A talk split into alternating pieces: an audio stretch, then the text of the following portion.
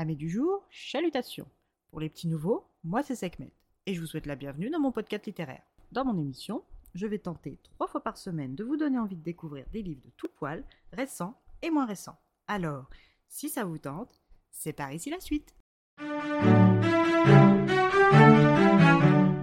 Aujourd'hui, je vais vous présenter Le sang et la cendre de Jennifer L. Armentrout aux éditions de Saxus. Dans cette romance épicée et fantaisie, nous rencontrons la jeune Pénélope, dit Poppy, 18 ans. Elle est la pucelle, l'élu des dieux, elle a été élevée et recluse, cachée aux yeux des autres sous un voile jusqu'à la cérémonie de l'élévation. Petite, Poppy a échappé à l'attaque du village où elle vivait avec ses parents qui sont morts lors de cette attaque. Certes, Poppy a survécu, mais son corps et son visage resteront marqués à vie. Recueillie et soignée par la reine Iliena, elle est envoyée à Macedonia au château du duc Dorian Tyrman et son épouse Yacinda en qualité d'élu. C'est dans ce château que Pénélope sera élevée jusqu'à ses 19 ans. Dans ce château, on vit la nuit et les gens de la noblesse sont désélevés. Poppy a pour unique compagnie Tony, sa dame de compagnie, qui fait partie des rares personnes à pouvoir la voir sans son voile. Dans les moments où les nobles dorment, c'est-à-dire le jour, Poppy est censée rester bien sagement dans sa chambre, mais Poppy est loin d'être aussi sage qu'elle le devrait.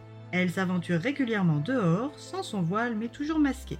Elle arpente la ville et expérimente. Elle se sent parfaitement en sécurité car grâce à son garde du corps et mentor Viclair, elle sait manier l'acier et se battre. Elle se défend également au tir à l'arc et au corps à corps. Lors d'une de ses escapades, Poppy se retrouve dans une taverne quand soudain son mentor entre avec des hommes de la garde. Poppy sait qu'elle sera reconnue si Viclair l'aperçoit, et ses ennuis ne feront que commencer.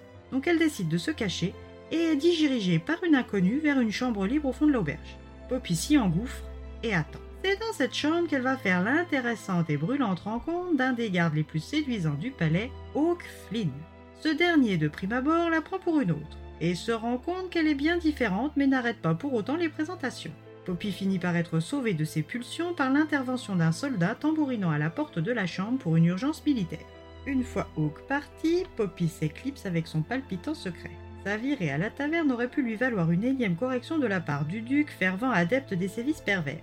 Toutes les occasions étant bonnes pour lui pour la dénuder et la battre, elle s'estime donc heureuse d'avoir pu s'en sortir sans encombre cette fois-ci.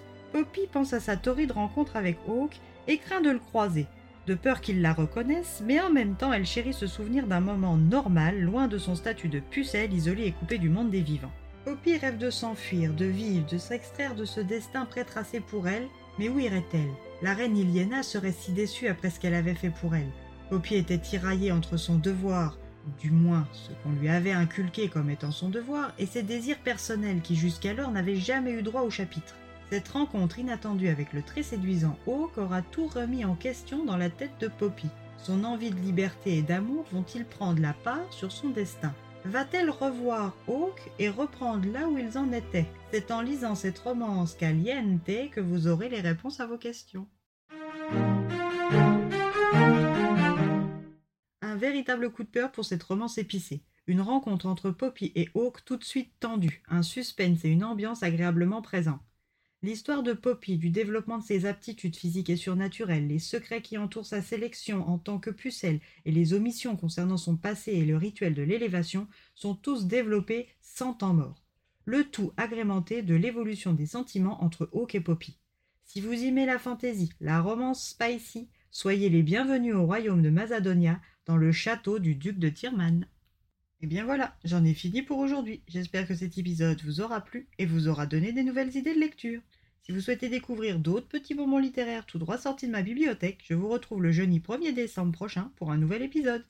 Si d'ici là je vous manque de trop, n'hésitez pas à me rejoindre sur mon compte Instagram, les lectures de Sekhmet. Sur ce, chalut les amis et à la prochaine